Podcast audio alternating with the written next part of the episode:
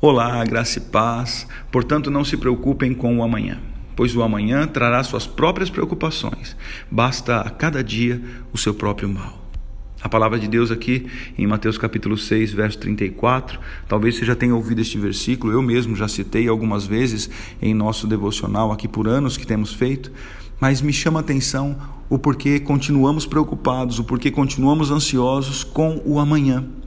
Se na verdade a própria palavra está dizendo que basta a cada dia o seu mal, a preocupação de amanhã virá amanhã. Um pouco antes, nesse texto aqui, você encontra o Senhor falando assim, viu?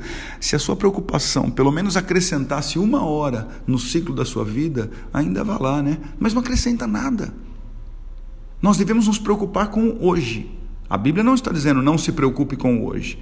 Nós devemos nos preocupar com hoje. Sabe por quê? Porque Ele é justo. A lei da semeadura é um princípio do Senhor. Aquilo que nós semeamos hoje, fatalmente e certamente colheremos amanhã. É por isso que nós devemos ficar tranquilos. Talvez você fique preocupado porque você sabe as sementes que tem lançado.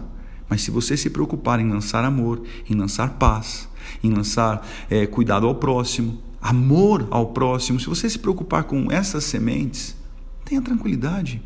Amanhã você vai colher isso do Senhor.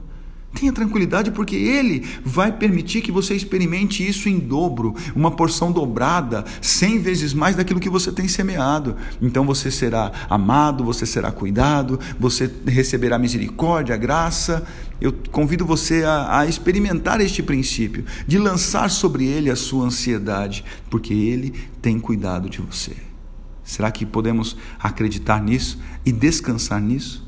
Eu tenho certeza que se você entender o que diz nesse texto, leia, leia alguns versículos antes, se você entender o princípio desse texto, você confiará na justiça dele e certamente será tremendamente abençoado amanhã.